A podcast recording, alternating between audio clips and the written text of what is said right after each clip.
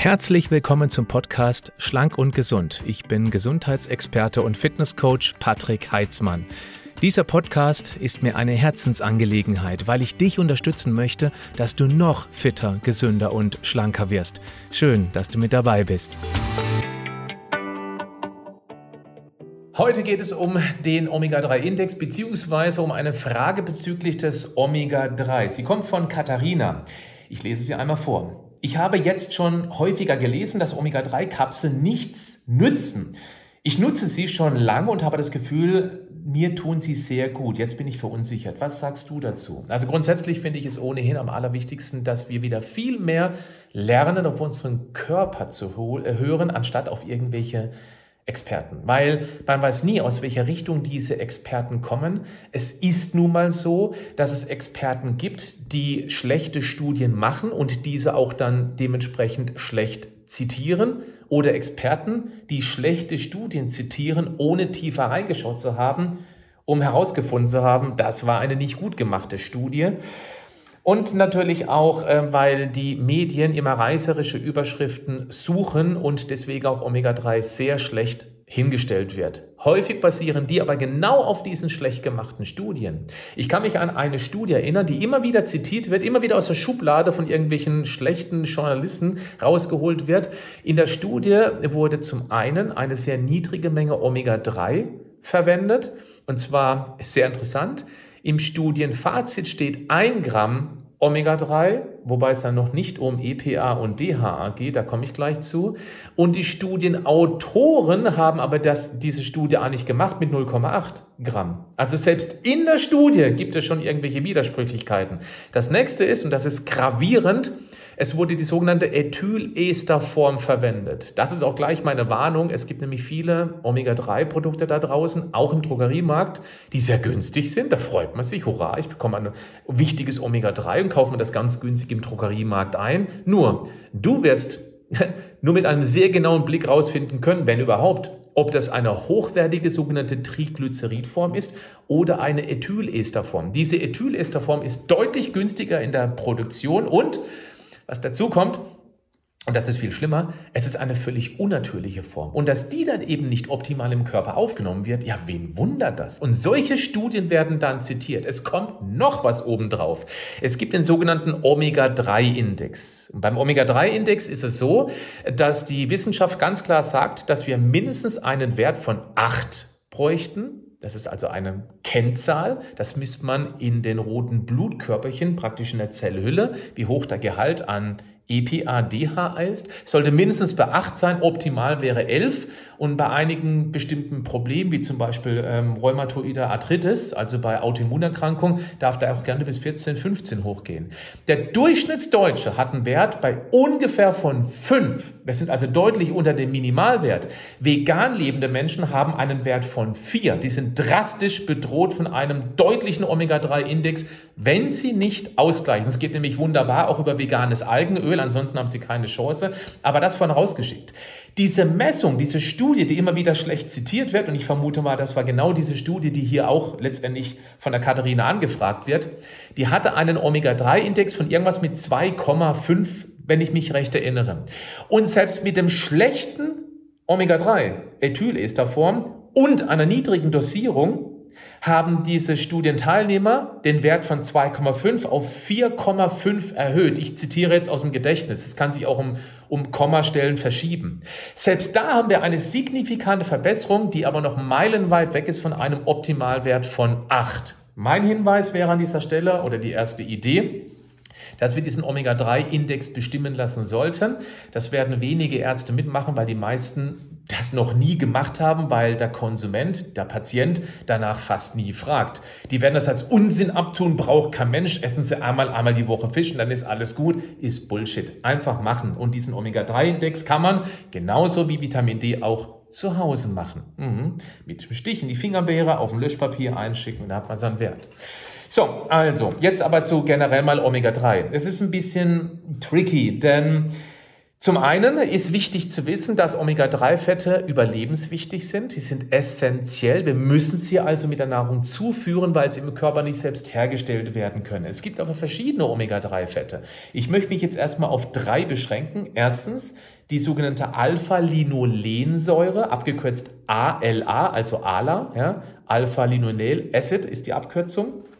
Dann haben wir das EPA, das ist die Eicosapentaensäure.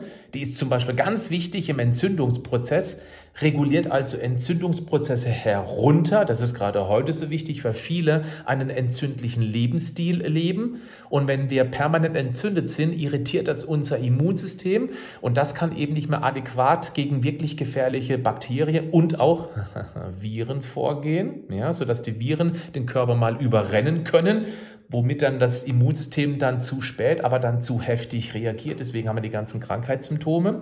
Und dann wird das EPA nochmal kettenverlängert, so nennt sich das, und dann wird es zur Docosahexaensäure oder abgekürzt DHA. Das heißt, das, worauf es wirklich ankommt, ist das EPA und das DHA. Wofür, achso, genau, Viele sagen, ja, deswegen nehme ich auch Leinöl zu mir, da ist ja jede Menge Omega-3-Fett drin. Das stimmt. Und Leinöl ist gesund. Keine zwei Meinungen. Zumindest dann, wenn es nicht ranzig schmeckt. Dann würde ich sofort in die Altölsammelstelle geben oder ab in den Müll. Denn dann ist es gekippt, dann ist es oxidiert, dann ist es alles andere als gesund.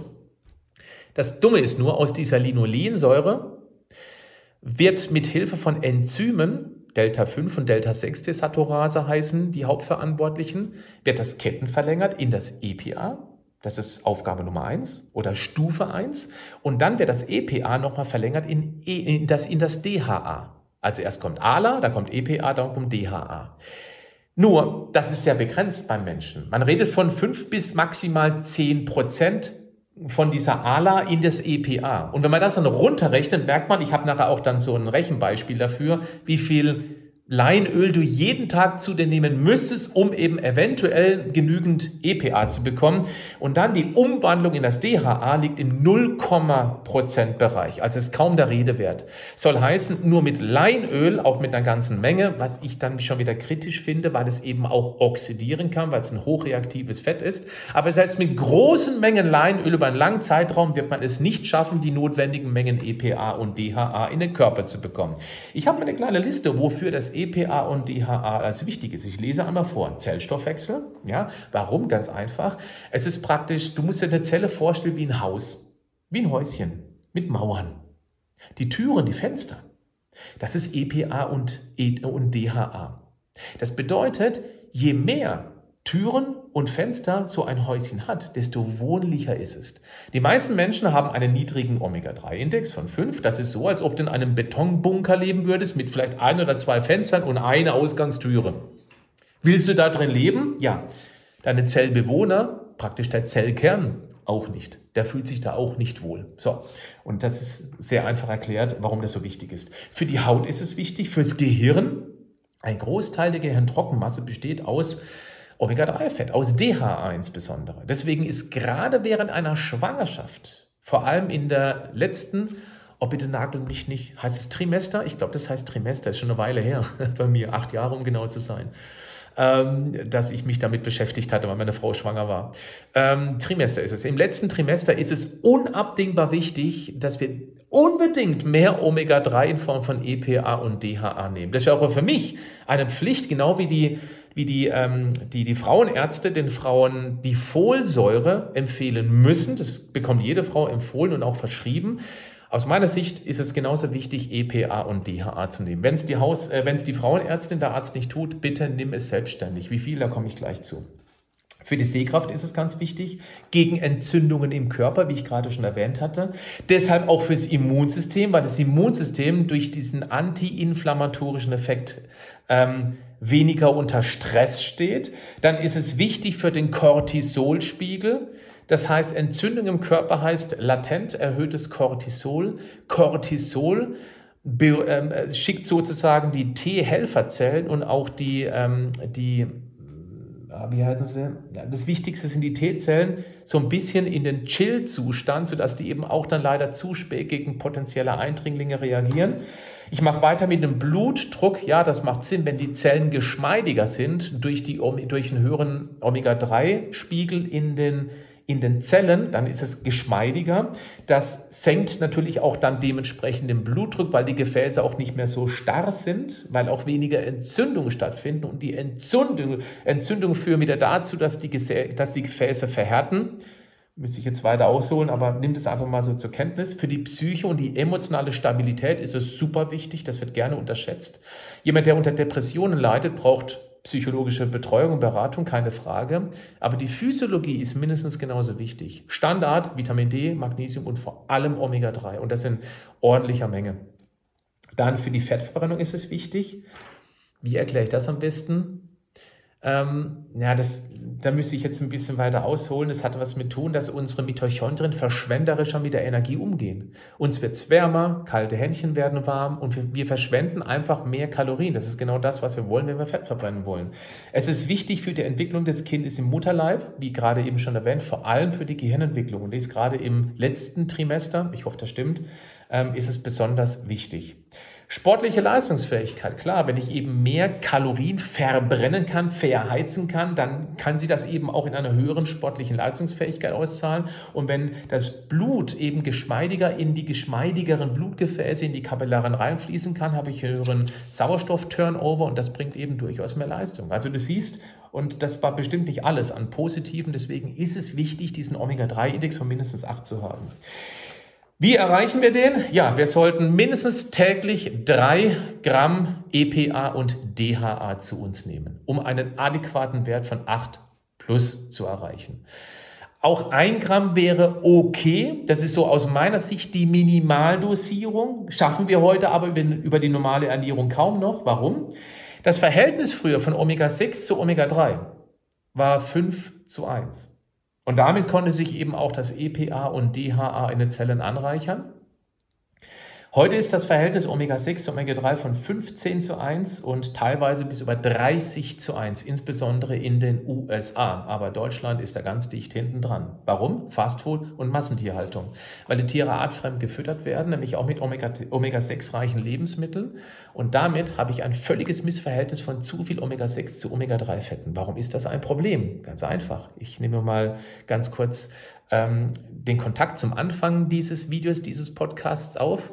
Du hast ja vorhin gehört, dass eben aus Omega-3, Linolensäure, die ja auch in unserer normalen Ernährung drin ist, eben dann die Kettenverlängerung stattfindet zu, Omega, zu, D, äh, zu EPA und dann zu DHA. Und wir brauchen diese Delta-5 und Delta-6-Desaturase dazu.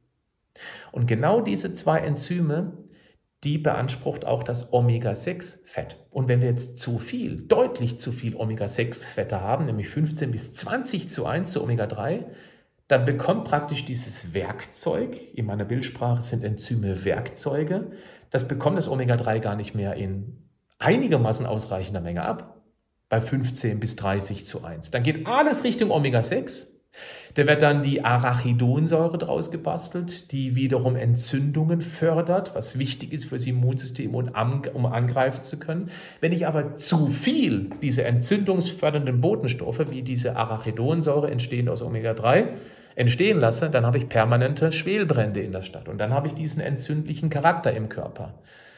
Ja, also du merkst, das hängt alles irgendwie dicht beisammen und das kriegen wir heute eben so über die normale Ernährung nicht mehr hin. Warum ist es heute anders als früher? Ja, der Mensch, sagt zumindest die Evolutionsbiologie, die Paläoanthropologen, der kam irgendwann aus dem Meer rausgekrabbelt und lebte auch über viele hunderttausende Jahre am Meer, wo er eben durch den Fisch und durch die Meeresfrüchte eben dann an jede Menge Omega-3 rangekommen ist, weil eben die besonders reich an Omega-3-Fetten sind und deswegen hat der Mensch eben darauf justiert und eingestellt. Heute leben wir tendenziell mehr von der Landwirtschaft, Ackerbau, von Getreide, was nicht viel Fett hat, aber eben das Fett, was drin steckt, Omega-6 reich und extrem Omega-3-fettarm äh, ist. Und damit haben wir diesen Überschuss von 15 bis 30 zu 1, Omega-6 zu Omega-3. So kommt das zustande. Ich meine, wir, wir essen morgens Müsli, weil es so gesund ist, mittags Brot ähm, und abends Nudeln. Dreimal am Tag Getreideprodukte, nichts gut. Also, das mit dem, jetzt komme ich zu dem Problem, was wir heute haben, ist eben, dass wir auch mit Leinöl diese adäquaten Mengen nicht mehr hinbekommen und die Umwandlung von dieser Alpha-Linolensäure hoch in die EPA, DHA praktisch kaum noch ähm, relevant ist. Wenn wir Leinöl in größerer Menge zu uns nehmen würden, haben wir praktisch diesen oxidativen Prozess durch zu viel von diesen hochempfindlichen Fetten und wir haben natürlich auch jede Menge Kalorien.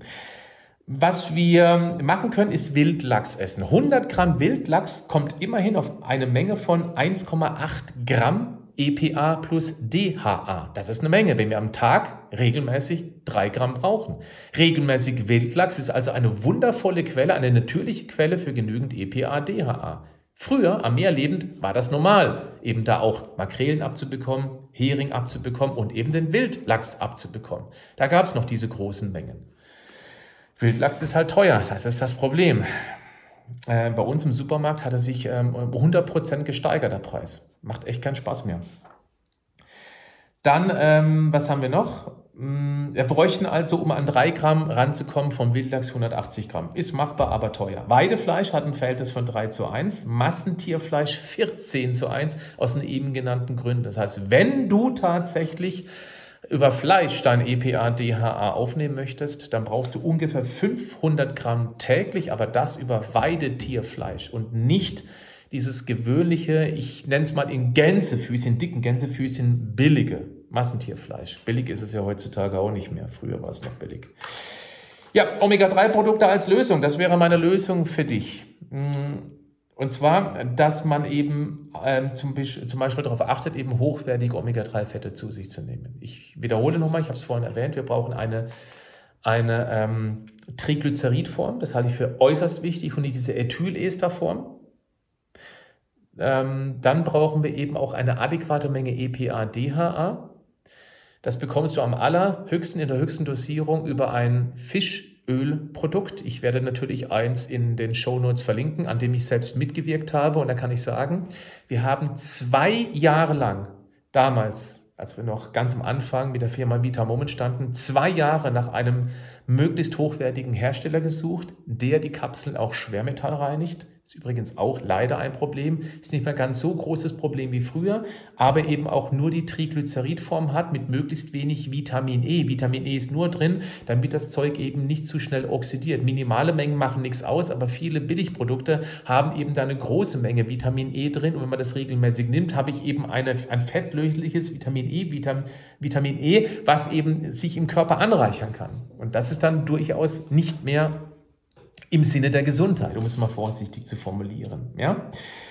Ähm, dann sollte man vielleicht auch noch mit in Erwägung ziehen, dass die Meere immer mehr überfischt werden. Das ist uns auch bewusst bei Vita Moment. Deswegen haben wir auch weiter einen Anbieter gesucht, der ein spezielles Produkt für uns entwickelt hat, nämlich auf Mikroalgenbasis, die einen verhältnismäßig sehr hohen Anteil EPA und DHA haben. Weil das ist ein typisches Problem bei veganen Produkten auf Mikroalgenbasis, dass eben die Menge an diesen zwei ganz wichtigen hoch ungesättigten Fetten sehr gering ist. Und bei diesen Produkten sind sie verhältnismäßig sehr hoch. Kannst du gerne mal mit anderen Produkten im Markt vergleichen. Das werde ich ebenfalls da unten verlinken. Was ich ebenfalls verlinken werde, ist eine Studie, nämlich gerade zum Thema Herz-Kreislauf. Das ist die Haupttodesursache in den Industrienationen und wie genau da eben ein guter Omega-3-Level helfen kann. Als Gegenpart zu diesen immer wieder zitierten Schrottstudien werde ich dir eine sogenannte GISI-Studie verlinken,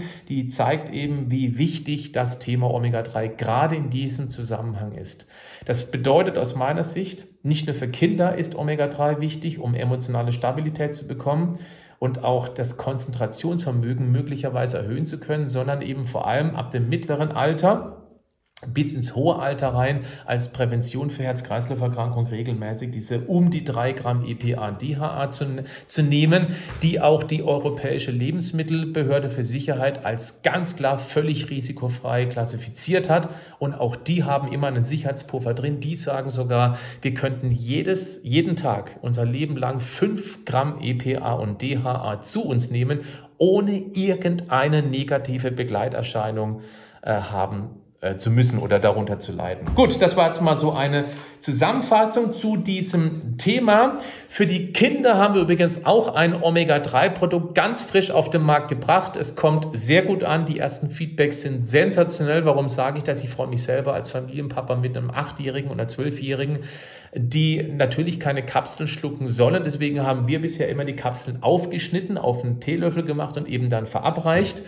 Und das war natürlich immer mit einem gewissen Aufwand verbunden. Jetzt haben wir eines, ein flüssiges, veganes, auf Mikroalgenbasis basierendes DHEA und EPA Omega-3-Produkt, das man einfach mit einer Pimpette aufnehmen kann, direkt in den Mund. Es hat einen ganz dezenten Orangengeschmack, das heißt, Kinder nehmen das auch gern. Meine Tochter, gestern Abend haben wir es zum ersten Mal probiert bei ihr, weil ich hatte noch ein altes Öl, also ein anderes Öl äh, zur Verfügung, was ich aufbrauchen wollte. Und dann sagt sie tatsächlich, oh, das schmeckt ja. Ich habe dann mich innerlich gefreut, weil ich wollte es ihr nicht zeigen, dass sie mich total freut, dass meine Tochter endlich gerne Omega-3 nimmt, was ich enorm wichtig finde. Ja, gerade für den Lernfaktor beziehungsweise diese emotionale Stabilität. Und mein Kleiner nimmt es ebenfalls gerne. Und das bei einem Omega-3-Produkt freut mich. also, das war's für heute. Bis zum nächsten Mal. Bleibt gesund, aber macht auch was dafür. Bis dann. Tschüss.